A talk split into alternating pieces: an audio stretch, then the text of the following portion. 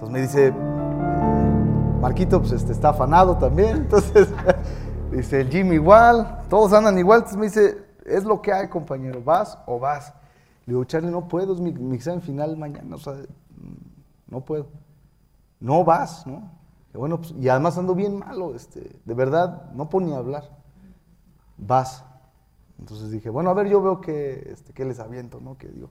Además tiene tres años, yo ya eso lo pensé, tiene tres años que ni siquiera este, abro la Biblia, ¿no? No, no es cierto, la Biblia sí, sí, la, sí la procuro, ¿no? Este, no, sí la leo, la tengo que leer, definitivamente. Este, y lo que sí es que no, no tenía preparado nada, o sea, y me puse a pensar en el rey David. Y otros se van a dar cuenta, ¿eh? sí, ya nos dimos cuenta que no preparaste nada, porque dicen que el primero que se da cuenta cuando un músico deja de tocar es el piano, luego el músico y luego el público. Entonces yo dije, bueno, Dios, este, pues yo sé que no es para honrarse uno, ni es que te pongan palomita porque estés acá, pero los exhorto a que como, como iglesia, este, pues sigamos adelante todos juntos, ¿no? Apoyando a nuestro pastor, que gran labor ha hecho durante tantos años. Este, y digo tantos años porque ahorita les voy a contar un poquito acerca de eso. Creo que tengo hasta las 12, 12, 10, ¿no? 12, 5, algo así. Este, el punto de esto es que cuando me llama, eh, pues yo con el temor y pienso en el rey David que con un día que no salgas a la batalla, pues no te das cuenta y ya estás del lado derecho y, de repente volteas al balcón y ves a la mujer y ya falló David porque lo que tenía que hacer no lo hizo, que era salir a la batalla y caminar con Dios día a día, buscar a Dios y, y no dejar que el diablo gobernara pues el mundo, porque el mundo que nos rodea hoy en día, como dice Charlie, está de locos, cada vez se pone peor. Y yo, a pesar de que estoy cumpliendo un sueño que, que con eso me doy cuenta que aparte de todas las pruebas Dios existe, si el mundo está, de verdad está podrido.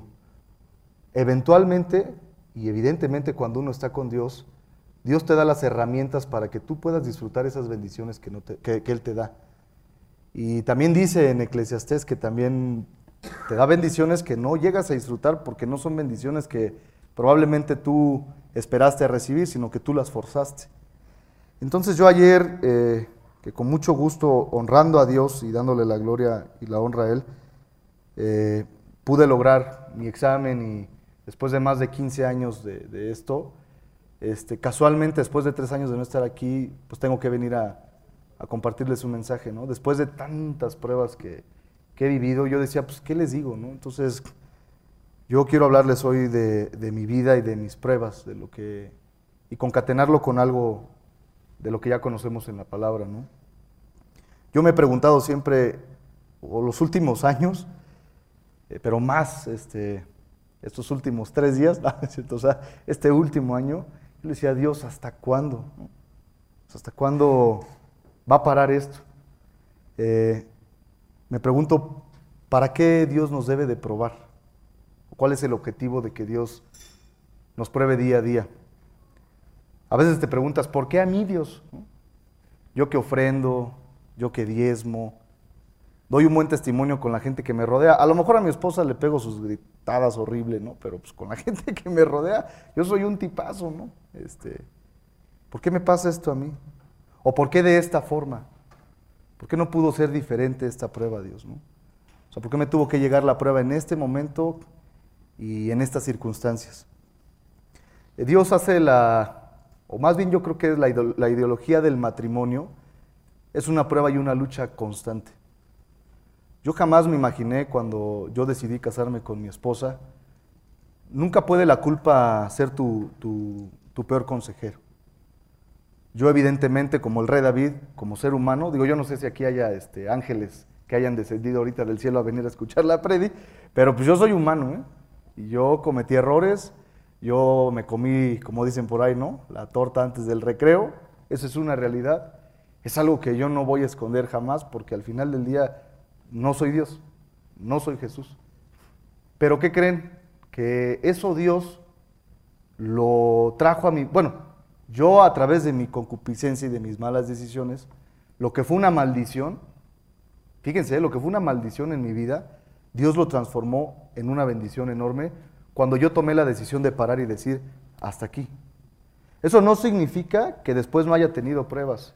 Y yo no sabía el tiro que me estaba aventando. ¿eh? O sea, yo dije, bueno, ya sí, lo hice, amo a mi mujer, me alejé del Señor, caí, tropecé, estoy dispuesto a, a que me redima, Señor, y a seguir adelante. Y una vez que sigo adelante, pues ya todo va a ser color de rosa, porque ya me meto al riel de el ABC de la palabra, ¿no? Y Dios dice, no, mi amigo. O sea, no sabes la que te espera, compañero. ¿no? no por mi mujer, hablo por mí.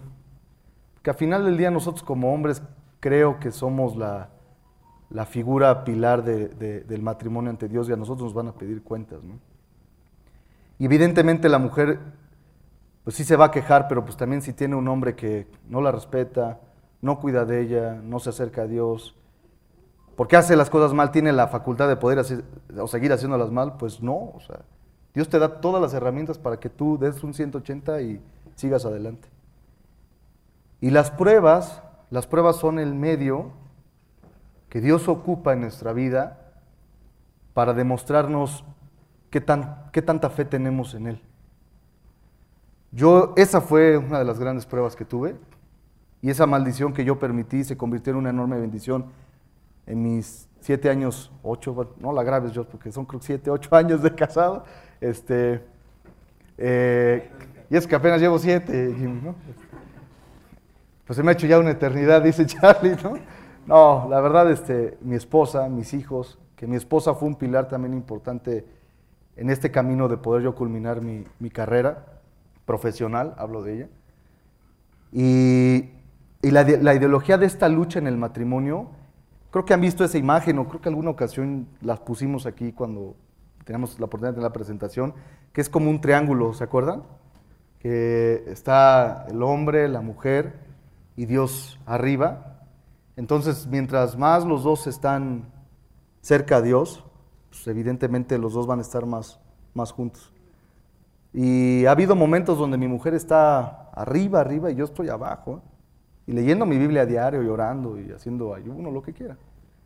Y viceversa, hay veces que yo estoy arriba y ella está abajo y yo la tengo que jalar. Y esa ideología del matrimonio es lo que les digo, es una lucha constante de todos los días salir a luchar por lo que sabemos que en la eternidad tiene un peso importante.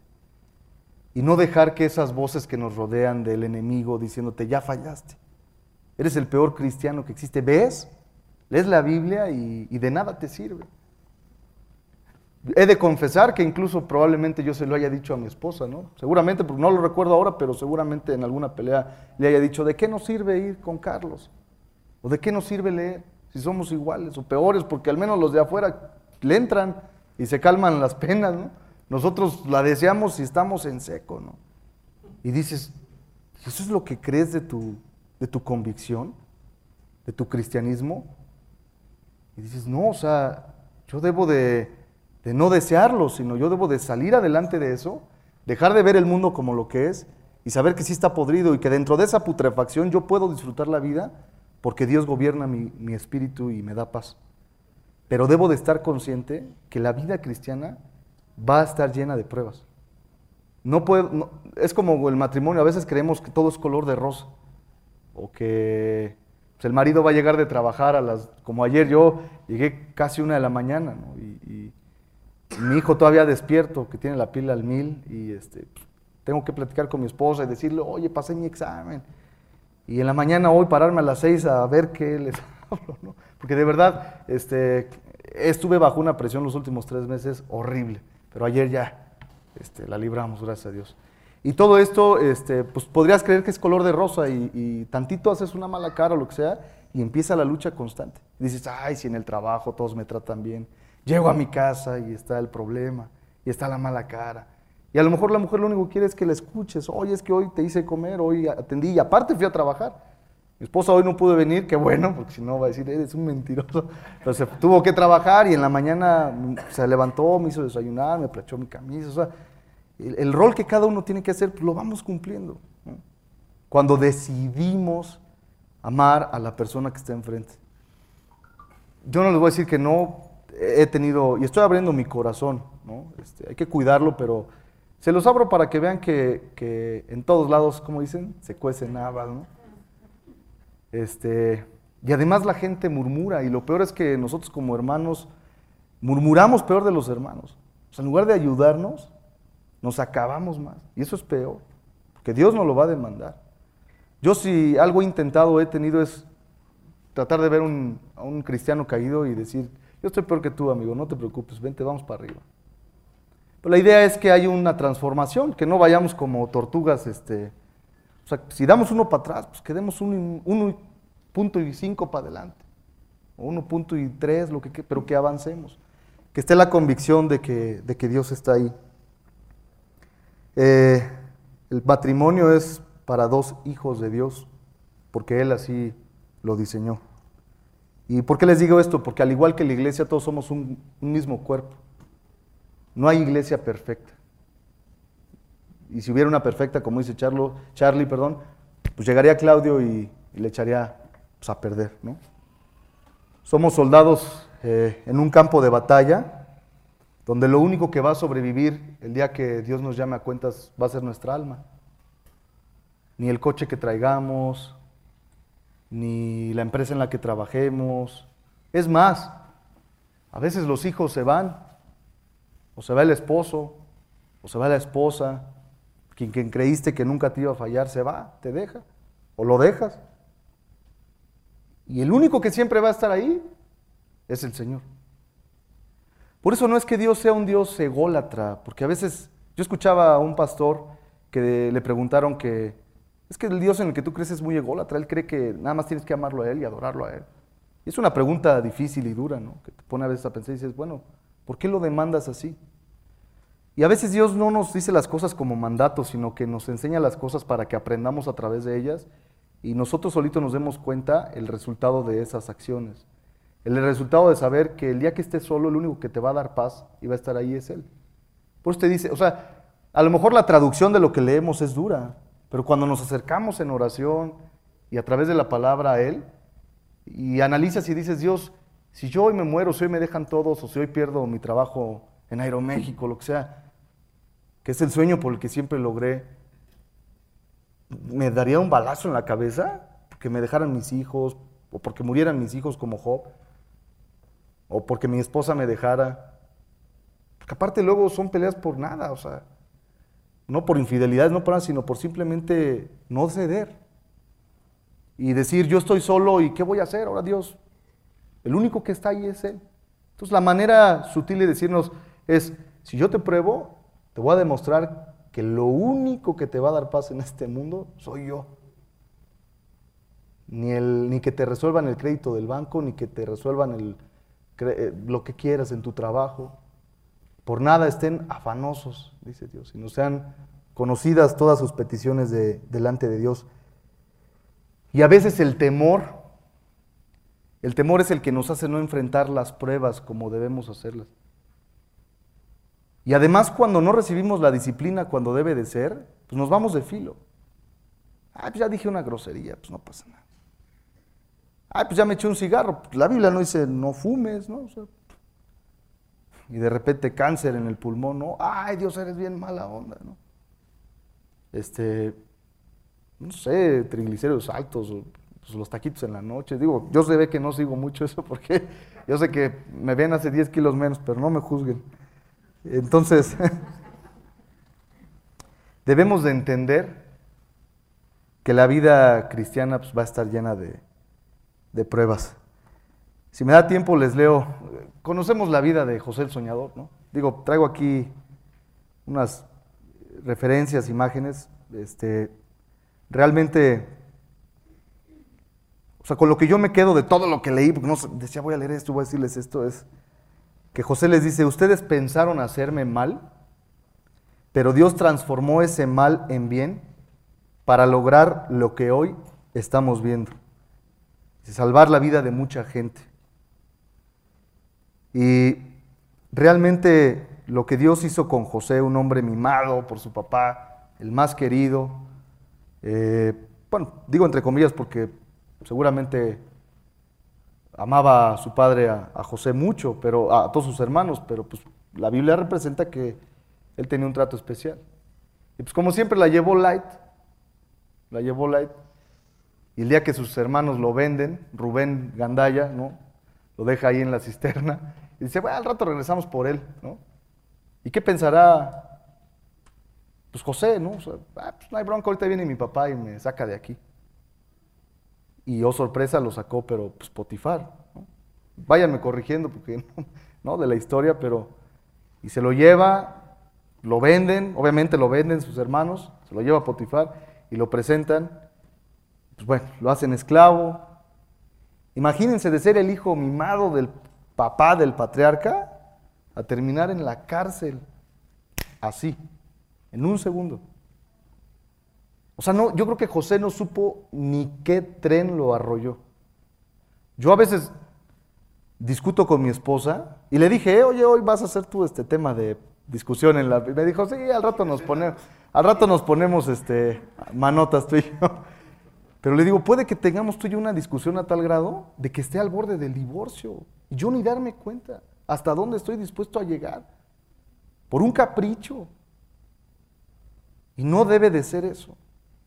O sea, no lo debemos de permitir. No debemos de permitir que el afán, la ansiedad, la culpa, que dices, no, todos esos factores nos dejen ir más allá de la barrera que Dios nos dice que es hasta aquí, señores, porque si no, te voy a tener, como dice que en Pedro, ah, si alguien me puede ayudar, vaya a Pedro 1 y a capítulo, primera de Pedro capítulo 1 y primera de Pedro capítulo 4. Ahorita me van a ayudar a leer para que este pues sea un poquito más interactivo, ¿no? el asunto y no se me duerman, porque ya estoy viendo aquí cabezas este, dormir. Pero no, porque no nos ha venido la prueba de fuego. Si les puedo platicar y resumir mi testimonio en cinco minutos, nunca lo he hecho, no soy muy bueno para ello, pero yo soy el menor de tres hermanos, mi papá y mi mamá están aquí. Conocí a Charlie en el 97, yo tenía siete años. Eh, confirmando con mi papá, platicando yo sin saber que iba a venir, ¿verdad? Platicamos el otro día desayunándole a mi papá. Oye, ¿cómo fue realmente que, conociste a Carlos? pues yo estaba en el reclusorio oriente, no, en el sur, perdón. Estaba en el sur, yo vi un güero ahí hablando con una Biblia, este, platicando con otro chavo, y yo escuché lo que le dijo y dijo, yo esto lo necesito. Me dice, papá, ya saben, de típico Fer, me dice, claro que no lo aplico, ¿no? Me dice, papá, pero yo sabía que lo necesitaba, ¿no? Y me acerqué y le pedí que fuera a Aragón. Y un chavo creo que de veintitantos años, ¿no, Carlos? Y dice, sí, ¿qué tienes allá? Dice, pues tres chavillos, este, mi esposa, y están solos, compárteles la palabra. Y estaba Marco, otro, otro compañero ahí que, bueno, ya no está aquí, creo que está en Mérida, no recuerdo, no sé bien, pero estaban juntos. El punto es que Carlos accedió y fue a, hasta el otro, los confines, no había Waze, no había nada, no, no había ni metro, creo que en ese entonces allá donde yo vivíamos. Y fue hasta allá el buen Gorni. Y él predicaba en una así de esas láminas que escribes, con sus plumones, y a veces predicando decía, ay no, y rayaba, tachaba así, y decía, la siguiente semana les explico esto bien porque no, no, no sé bien. Y así empezó Charlie. Y a mí me ponía a leer, a leer, a leer, a leer, porque yo me quedaba perdido. Y siempre me acuerdo, vas a leer tú, me decía. Y decía, no, este cuatro te vas a ponerme a leer. Y toda la vida, hasta que cuando me dejó ya, que ya no leyera ya, yo sentí feo, fíjense. ¿Sí? Pero, pero así empezó Charlie. Y, mi vida siempre fue conocer de Cristo, pero yo no me profundizaba. Yo, les voy a resumir, ya, eh, yo siempre quise ser piloto. en la casa había, podía ser piloto de estufa nomás, porque pues no había lana, ¿no? Y, y mis papás me decían, pues si puedes, ráscate con tus uñas y, o pídeselo a Dios. Y lo que nunca se me va a olvidar es, no nada más mis padres, yo que siempre lo oré, pero Carlos, recuerdo que una vez este, me dieron un diploma ahí X, eh, yo tenía 12 años, por un vuelo que hice ahí en un simulador todo chafa, y él lo guardó en su Biblia.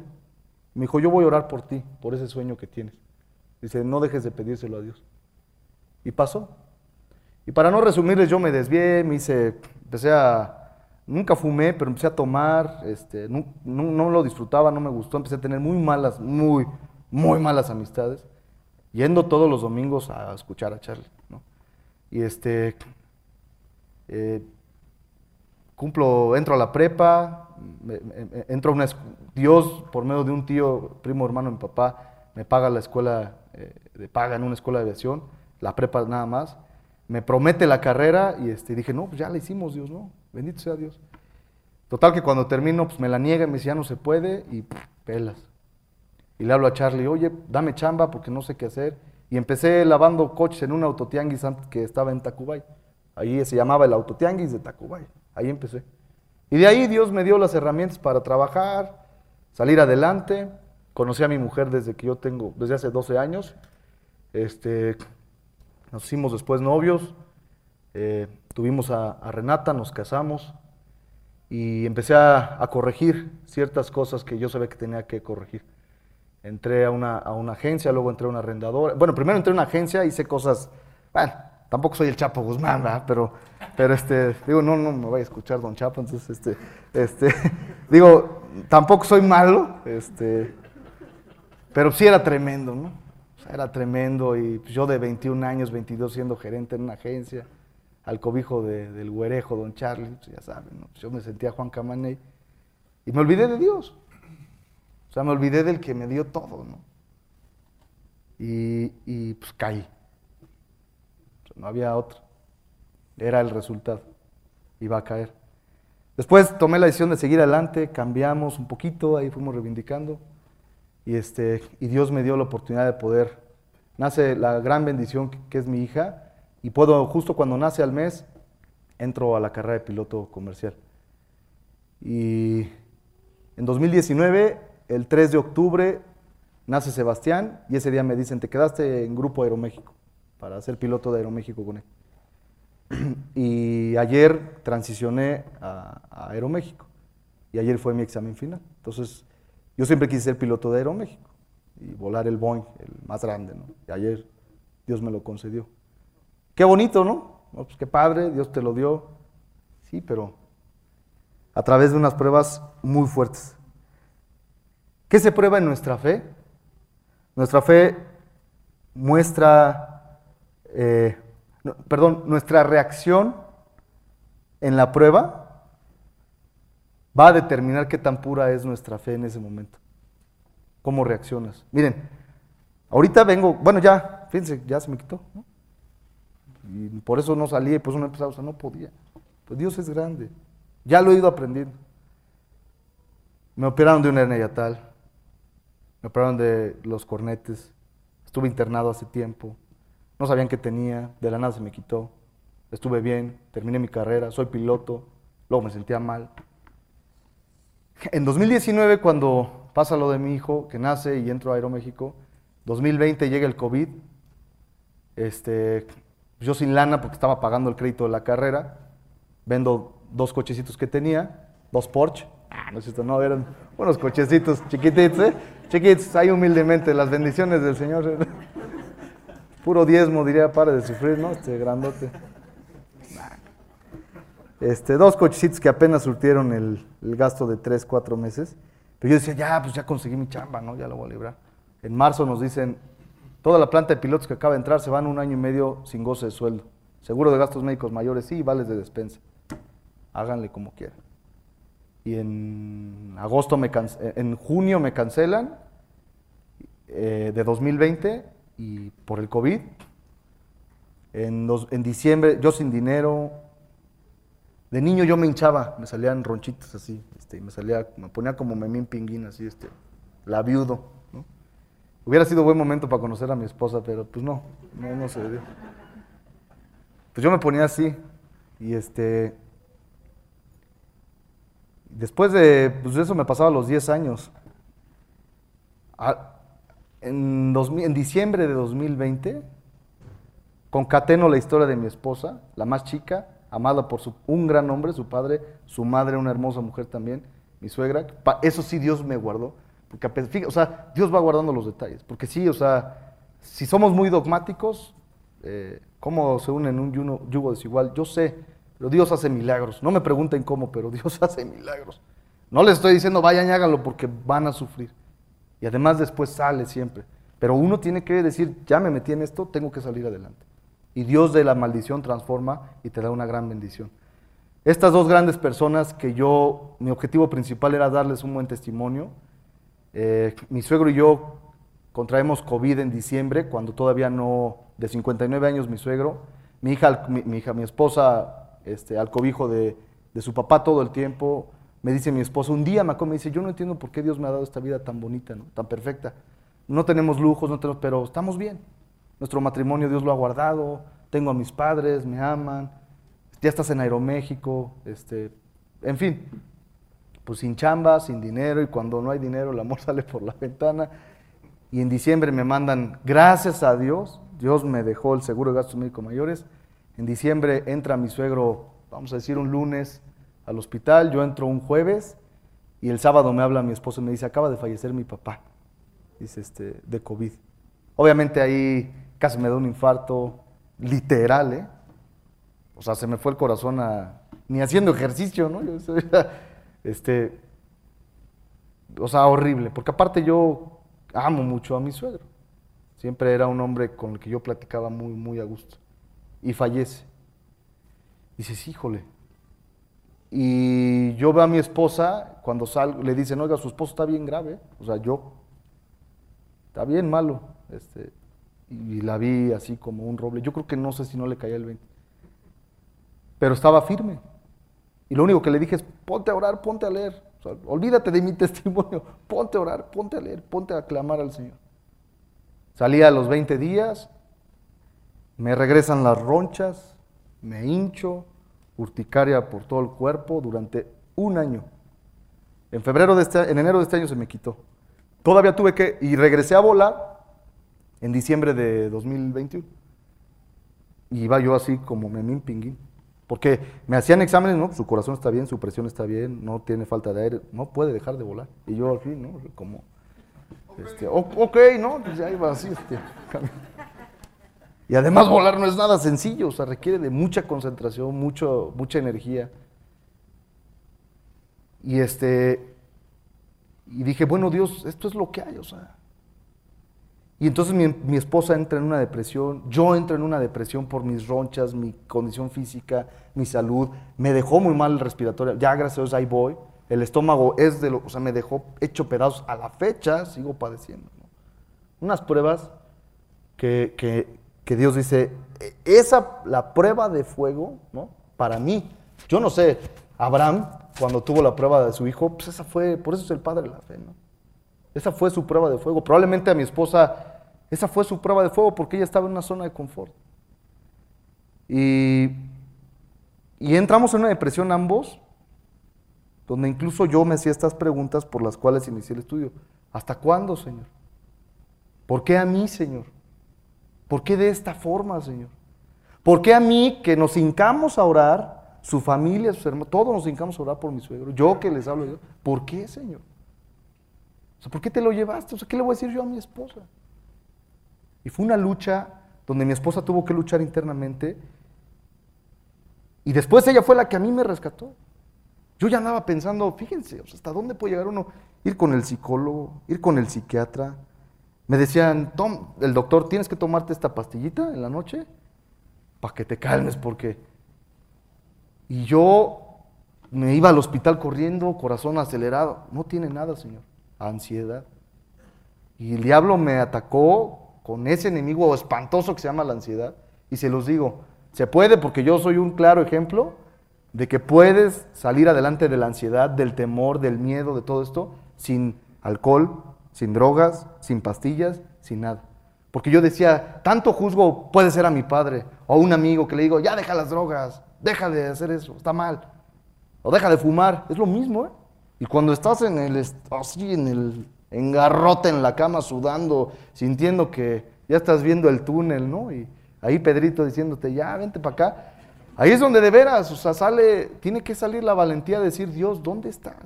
Dame las fuerzas. O sea, yo no me imagino a David este, sacando el, el, bueno, lo que sea, la medicina, que las gotitas, ¿no? Este, ahí viene Saúl, espérame, déjame, me echo mis gotas y este, ya, dala, ya, ¿qué hago, mi Saúl? No, o sea, el cuate estaba, pues en pleno estrés, ¿no?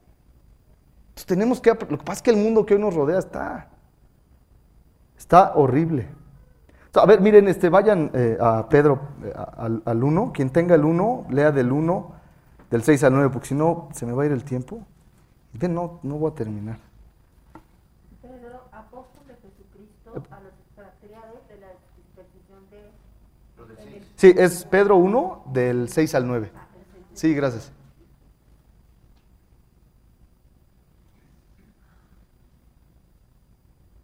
en lo cual vosotros os alegráis. Aunque ahora por un poco de tiempo, si es necesario, tengáis que ser afligidos en diversas pruebas, para que sometidos a pruebas vuestra fe, mucho más preciosa que el oro, el cual, aunque perecedero, se prueba con fuego, sea hallada en alabanza, gloria y honra cuando sea manifestado. Así es. Sa-. Sí. Sa- ¿Saben por qué, por qué Dios prueba nuestra fe? Porque es lo más valioso que tenemos. ¿eh?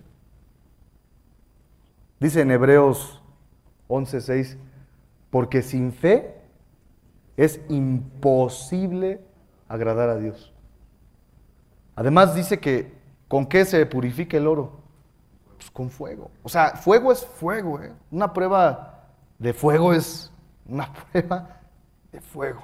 Y miren que yo he estado en unas últimamente que yo sí ya digo, Dios, lo que toque, o sea, ya te voy a seguir. No tengo otra opción. Así es el cristianismo. Claro que yo decíamos, ¿te acuerdas? Decía, yo quiero disfrutar la vida. Lo que Dios me ha dado, me voy de vacaciones con mis hijos el mes pasado, los veo jugar, gritar, mi esposa feliz. Digo, este, como dice Will Smith, ¿no? Bueno, no la última, el último cachetadón que dio, pero sí en su película, este, antes, antes, este, en su película, En Busca de la Felicidad, ¿no? Este momento de mi vida se llama felicidad, ¿no? El del cachetadón, porque ese ya es su prueba de fuego, ¿no? El pobre hombre. Pero, ah, ¿y alguien tiene el capítulo 4, del 12 al 19? O bueno, vayan leyendo y yo si los tengo que parar ahí los paro. Sí, primera del 4 al... Sí, a ver, dale, dale. amigo. Amados, no os sorprendáis del fuego de prueba que os ha sobrevenido como si alguna cosa extraña os aconteciera. Ahí está. ¿Por qué a mí, Señor? No, no te sorprendas, mi Marquito, ¿eh? Así es la vida del creyente. ¿Te late? Síguele. Si no, pues ahí está este, el budismo o el catolicismo, o lo que quieras. Pero quieres seguir a Dios, ni te sorprendas, amigo. ¿No? A ver, síguele. Sino gozaos por cuanto sois participantes de los padecimientos de Cristo. Párale ahí. ¿Por qué decimos que, que Cristo padeció? Me quedan 10 minutos porque George me dijo, tienes que terminar a las 2 de 10, ¿eh? Entonces es que... es cierto, yo te quiero, ya sabes que te quiero. Este, híjole, es que es tanta información, yo podría...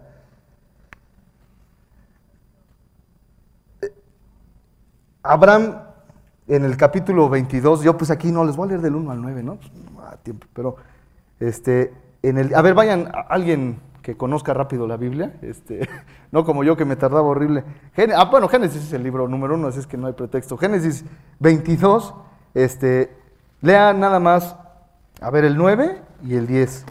A ver quién llega primero, vamos a ver. ¿Ya? Cuando llegaron al lugar que Dios Ajá. había dicho, Abraham un altar y compuso la leña, y ató a Isaac su hijo y lo puso en el altar sobre la leña. Y extendió Abraham su mano y tomó el cuchillo para degollar a su hijo. Y le dijo, detente, Fer, no sigas leyendo, ¿no? Detente, Abraham. Dice, porque Abraham no discutió, se quedó callado. Cuando, fíjense, dice, aconteció después de todas estas cosas, o sea, después de todas las pruebas que Abraham había tenido, ¿no? Ahora sí viene la prueba de fuego, Abraham. Ahora sí, ya, ya pasaste prueba A, B, C y D, ahora viene la de veras. Que Dios le pidió a Abraham sacrificar a su hijo, ¿no? Entonces a veces dices, ya me salieron ronchitas, ya me hinché, ya me hizo mal esto. Ahora fallece un familiar. Ahora qué me vas, o sea, ¿qué va a pasar? no? ¿Qué hago, Dios? Sé firme en tus convicciones. Que nada te doble. Que estés a un día de divorciarte, que estés a un día de caer en las drogas, que estés a un día de robar, que estés a un día de querer matar al vecino, lo que sea, o sea, porque ¿Qué dice Romanos 7? Este, miserable de mí, dice Pablo, ¿no? ¿Quién me librará de este cuerpo de muerte? Por eso les decía, si hay algún aquí ángel del Señor, pues díganos, denos la, la- la- receta, ¿no? Porque el mismo Pablo decía, yo no puedo, o sea, la ley de mi mente, lo que hay en mi mente es, es lo que quisiera hacer, pero hay una ley en mi carne y en mi cuerpo que se revela contra, contra la ley del Señor. Miserable de mí. Entonces, mi papá bien me decía, esto de, de Dios, además lo dice la Biblia en Filipenses, cuiden su salvación con temor y temblor. Todos los días. Porque nos vamos a llevar unas sorpresotas, empezando por uno mismo. ¿eh? Oye, Dios no en tu nombre echaba fuera demonios y, daba diezmo y ayudaba. Dios decía, apártate de mí. Porque cuando yo tuve que probar tu fe, ¿cuándo es? Cuando vas a sacar el cigarrito y empieza tu mano así a temblar. No cuando estás predicando, hoy gané 20 almas, ¿no? Y, empieza así a temblar la mano dice Dios, no, yo morí en la cruz, o sea, relax. Deja el cigarro y esfuérzate. No necesitas pastillitas. Si Clodomiro pudo, puede cualquiera. Presiones de 190, 120, 165, 170 latidos por minuto. Yo así, ¿no? Pude solo. Hoy me pasan cada cinco minutos. No. Hoy me pasan porque es algo que el cuerpo tiene que ir trabajando. Y yo estoy consciente de eso. Estoy podrido, dice Gálatas. Ay, sí, de ese ya no me acuerdo. A ver, ayúdenme, vayan a Gálatas capítulo 5. Las obras de la carne, ¿no? ¿Se acuerdan? ¿Cuáles son las obras de la carne? Las que quieran. Concupiscencia, todas estas, ¿no? A ver, vaya alguien nada más a Gálatas. Idolatría, hechicerías, enemistades, pleitos, enojo, pleitos, ajá, ira, contienda, disensión, Bueno, ya, ¿para qué le seguimos? Envidia, borracheras, borracheras, orgías, todo. Cosas semejantes, o sea que hay muchas más. Que los que practican tales cosas dicen no heredarán el reino de Dios, o sea que nadie. No, de verdad. Entonces, es una lucha constante todos los días con ese hombre interior que tenemos que renovar. El otro día en familia voy y hago yo un pleitazo. Y Dios dice, si permites eso y no pides, no sabes pedir perdón, y pido perdón, y trrr, tío Charlie, ¿no? Oye, ¿puedes ir a dar un estudio? Ah, caray, después de tres años. Es una prueba contra mí mismo, ¿eh? De carácter. Me dice hoy mi esposa en la mañana, oye, ayer no me trataste mal, ¿no? Este, deberías de predicar más seguido, aunque no sepas qué decirles, pero pues tú, dile a Charlie que a ver si cada lunes, martes, miércoles, a ver si no hay este, por ahí una predicación. Y le digo, pues sí, así es el ser humano. se tiene que comprometer con Dios porque es, es, es- esto es para valientes. Cuando Abraham le dice, detente Abraham, yo les pregunto, ¿ustedes creen que Dios no sabe lo que hay en nuestro corazón?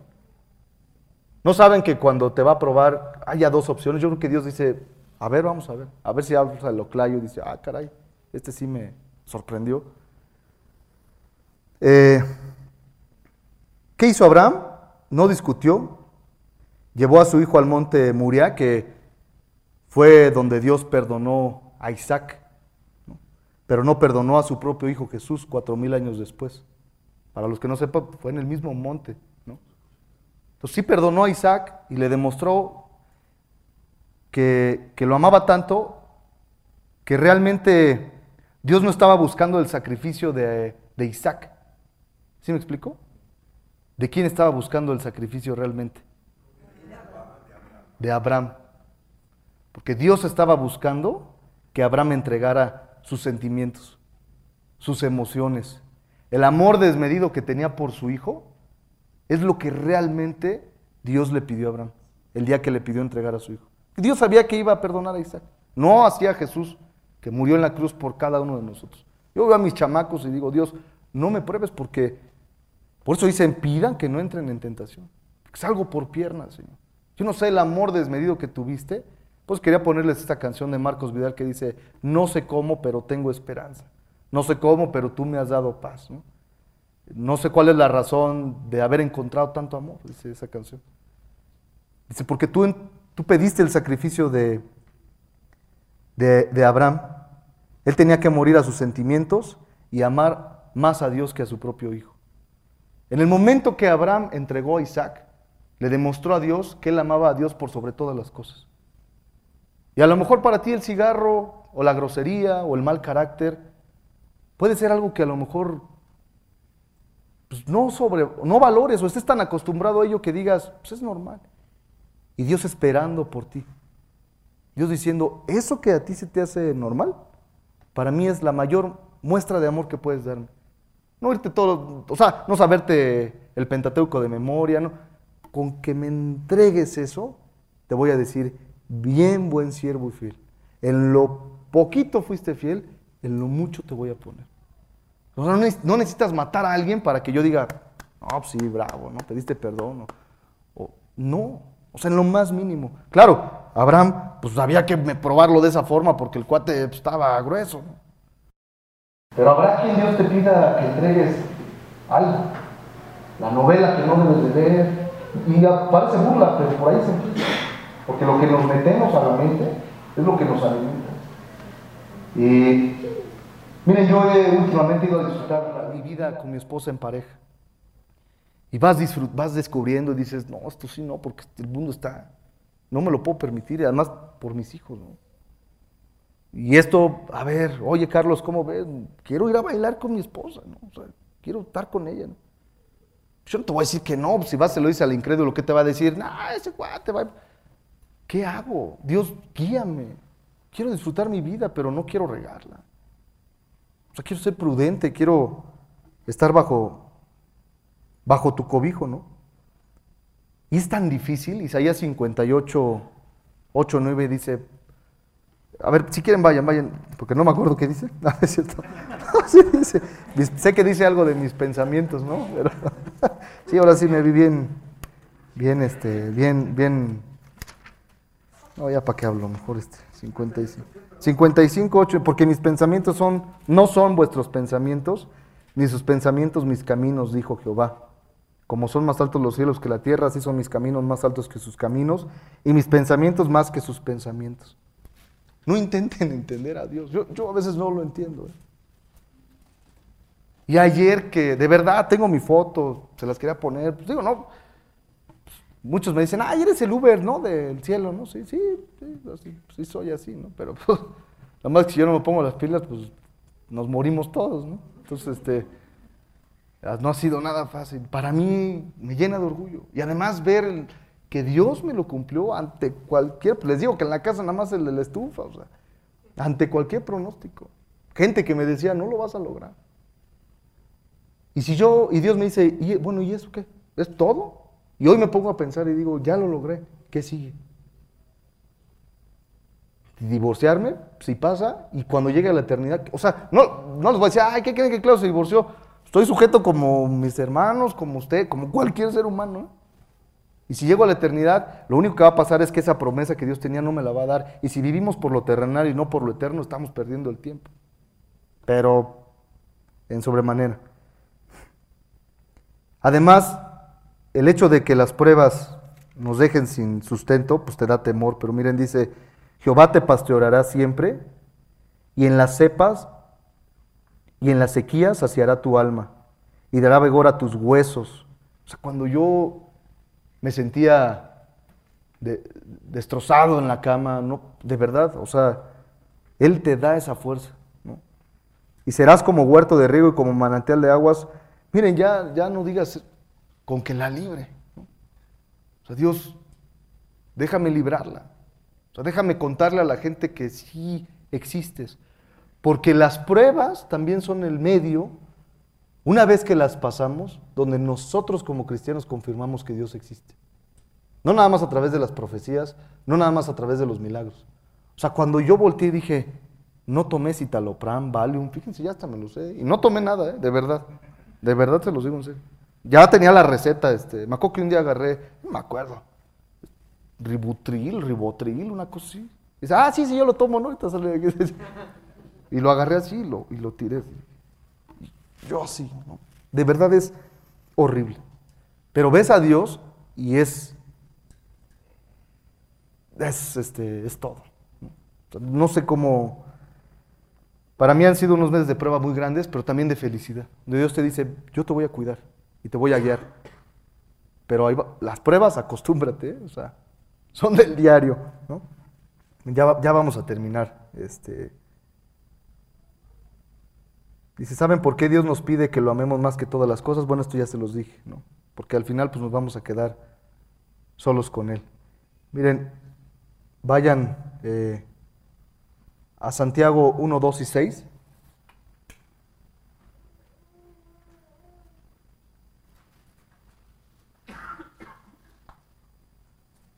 Santiago 1, mejor del 2 al 6. Santiago 1, del 2 al 6. A ver si aquí- Oigan, este está bueno porque aquí no se ve si uno no lo encontró y así ya no te ventaneas, ¿no? Así ya, ya lo traigo anotado y si no, pues aquí lo busco en este. Este está bueno para los principiantes, no tengan miedo, se pueden parar aquí. Este. A ver, este si quieren yo les ayudo para... Dice, hermanos míos, tengan por sumo gozo cuando se hallen en diversas pruebas, sabiendo que la prueba de su fe produce paciencia. Pareciera que las, las pruebas, como número uno, son algo común, ¿no? O sea, cuando nos hallemos en diversas pruebas, va a ser algo común, algo cotidiano. Sabiendo que la prueba de su fe produce paciencia. Cuando yo me encuentro en un, en un tema de ansiedad o un problema ante mi esposa, ante el trabajo, de verdad, el tener la fe te va generando esa, esa paciencia. Vas teniendo más temple ante el temor y la adversidad. Porque cuando hay miedo, el- eh, nuestro sistema empieza a reaccionar de una forma, y es ahí donde Dios dice, a ver cómo reaccionas, cómo reaccionó Job. Aunque me matares, yo no te voy a, yo no voy a negar tu nombre. Abraham, heme aquí. Yo te pregunto, ¿cómo reaccionas tú ante la, ante la adversidad? Ante las pruebas que Dios ha traído en tu vida. O ante la, la prueba de fuego que, que puedas llegar a tener en tu vida. ¿no? Seamos sabios, dice. Los inteligentes aprendemos de los errores. Los sabios, aprenden, los sabios aprenden de los errores de los inteligentes. Habrá gente que no necesite la prueba de fuego en su vida. Habrá como Claudio el necio que sí, que Dios tenga que, que dices, y probablemente esto se los haya dicho antes, ¿eh? Y yo no sabía lo que venía adelante. Creo que me acuerdo que les decía, no, es que estuve malito y me acuerdo que no, me sentí bien mal y a punto de, no, mijo, no sabes la que te espera. Sin chamba, hinchado, granoso, sin poder respirar, tu mujer destrozada, ansiedad, depresión, cada instante que no sabes lo que te espera. Y así a lo mejor el diablo me está preparando una más jugosa, ¿no? Como ahorita, o sea, no, no, te, no te avientes el tiro, no puedes. O sea, entonces, de eso se trata de que estamos en una batalla constante, estamos en esta lucha que, que debemos de ser cabales. Dice, pidan con fe, no dudando. Decía Charlie, el barco sin rumbo, ningún viento le es propicio. Hasta hay que saber pedir, hay que pedirle a Dios dirección y pídanle, de verdad, pídanle diario que no los pruebe y que no los tiente. Y que si lo va a hacer, de verdad les dé las herramientas para no renegar de su nombre. Porque yo no sé si ustedes han, estado en esa situación, pero yo he estado en una situación donde digo, Dios, ¿qué, ¿dónde estás? Y Dios diciendo, estoy puliendo tu fe. Para que te confirmes verdaderamente como cristiano. No como el calentacilla, no como el... no, el cristiano. Yo no estoy diciendo que yo lo soy, no. Yo estoy diciendo que en mi proceso es lo que yo necesitaba. Habrá quien no, qué bueno y los felicito porque eso se llama ser prudente. Yo al ser necio, Dios me ha tenido que llevar a lo más profundo de mi corazón hasta romper mis huesos para decir, Dios, de verdad no puedo sin ti. Hay quien simplemente agarra sus triques, cierra la Biblia y dice, con permiso muchachos, nos vemos en cinco años, yo me voy a alejar, ¿no? Yo no puedo con esta vida, llamada cristianismo, yo no puedo. Y hay quien dice, yo sí quiero, ah, sí, dice Dios, órale. Entonces, oye Claudio, ¿no se vale ser feliz? Ayer yo lo comprobé que sí. En mis vacaciones con mis hijos lo comprobé que sí. A pesar de toda la adversidad, de todo, sí se vale ser feliz. Y Dios te dice, sí te lo voy a dar, pero cuando me ames a mí antes que todas las cosas, oye, pero si sigo fallando, si sigo, te tienes que esforzar. Todos los días. Para que no suceda esto, ¿no? Para terminar, vayan a. vayan a, a Efesios 6. Vamos a leer del 10 al 17 y con eso terminamos.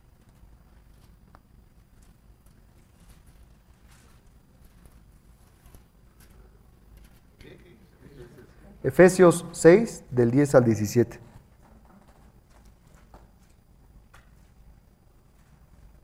Cuando estamos en una prueba y ves todo oscuro, miren, yo ahorita que he estado experimentando las lluvias que me dicen los compañeros, que vamos dos, el capitán y yo, me dicen, oye, las tormentas ya no son como antes, ¿eh?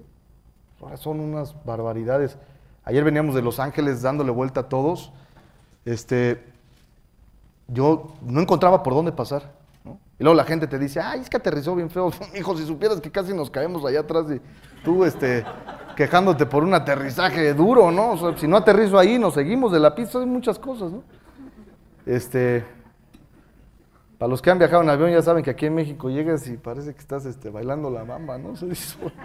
No es nada fácil, así es que por favor no juzguen al que aterrice, al que los dejó en su posición, ese denle su aplauso. Ya, ya si lo embarramos es porque no hay viento, lo que se va a embarrar. ¿eh? Me dice, ya no es lo mismo, ¿eh? O sea, hasta la misma naturaleza gime de- del mundo. O sea, dice, ya, ya no se puede con esto. Y entonces vas pasando las nubes y ves el granizo cómo te pega y le vas dando vuelta y de repente ahí ves un destello de luz y ves tu radar y las radiales y todo y por aquí, oye, me voy a desviar, sí, sí, del autorizado, no, porque allá hay terreno y, y te empieza a meter en un estrés donde tienes que saber controlarlo. Yo decía, yo no puedo, Dios, ¿cómo me das un trabajo donde es estrés al mil y yo soy un estresado que vivo, este, me puedo quitar la cabeza y salir, con, mi cuerpo sale como gallo ahí corriendo, ¿no? O sea, ¿cómo me das este trabajo? Dice Dios, pues te lo voy a dar y lo vas a disfrutar. Y no saben qué, cómo lo disfruto, mi trabajo. Pero ayer que veo esto así y veo la luz, o sea, por eso ahorita en la mañana dice, cuando se disipe el humo y entienda tus caminos, sabré que tienes algo mejor para mi vida. O sea, a pesar de que veas la tormenta, rojo el radar, amarillo, siempre está brillando el sol atrás. Y cuando ese humo se disipe de tu vida, esa niebla, esa adversidad, sabrás que Dios en tu vida tiene algo mejor. ¿Por qué te llevaste a mi suegro? ¿Por qué veo sufrir así a mi esposa? ¿Por qué me metiste en esta enfermedad que desde niño no me daba y trabajando?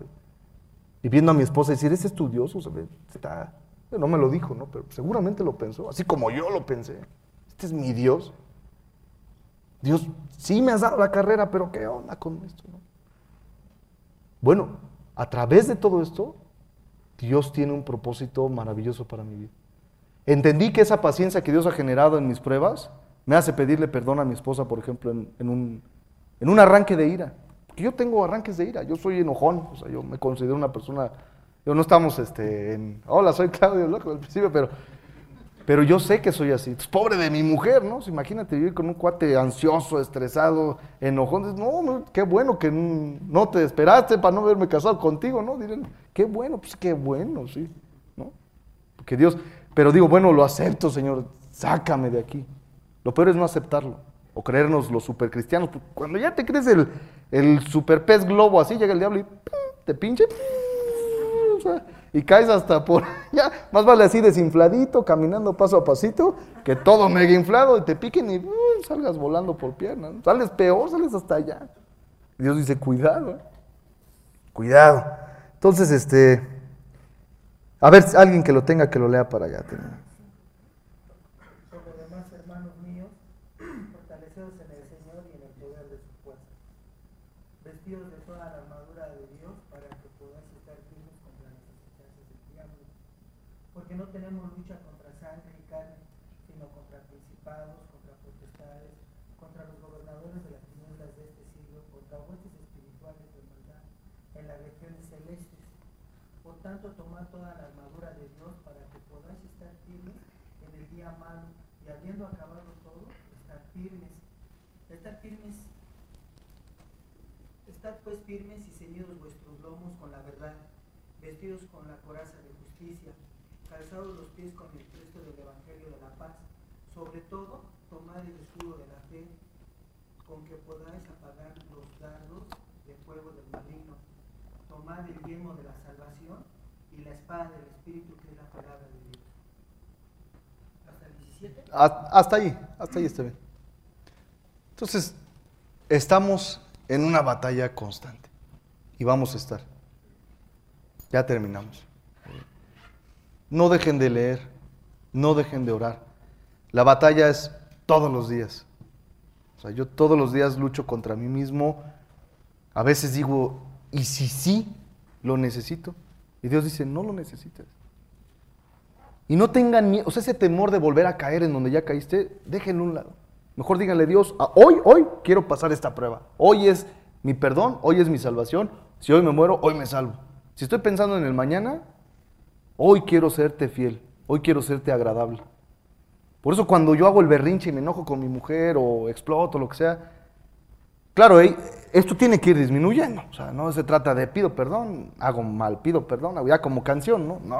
O sea, tiene que ir disminuyendo.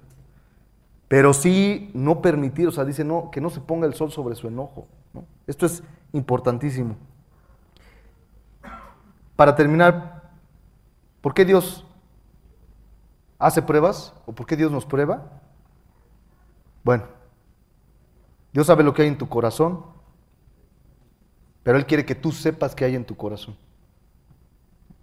Que descubramos cuántas cosas hay dentro de nosotros que necesitan ser quemadas y cambiadas todos los días. Siempre tendremos el potencial de ir en contra de las leyes de Dios. Tienen que estar alerta. En un segundo nos piramos. Díganmelo a mí. La fe es, es mantenerte de pie y seguir creyendo aunque no haya respuesta inmediata. En las pruebas es donde conocemos que Dios es real, se los había dicho. Que Él reivindica, Él restaura, Él da. Y donde no hay esperanza, siempre habrá por parte de Él un no temas, yo te ayudo. Confíen en Dios y no bajen la guardia, ¿no? Bueno, pues que Dios los bendiga y vamos a, vamos a orar. Amado Dios, cuántas gracias te damos por haber enviado a Jesús a morir en la cruz por nuestros pecados, porque si hoy morimos, tenemos la certeza de que vamos a abrir los ojos a tu lado, Señor.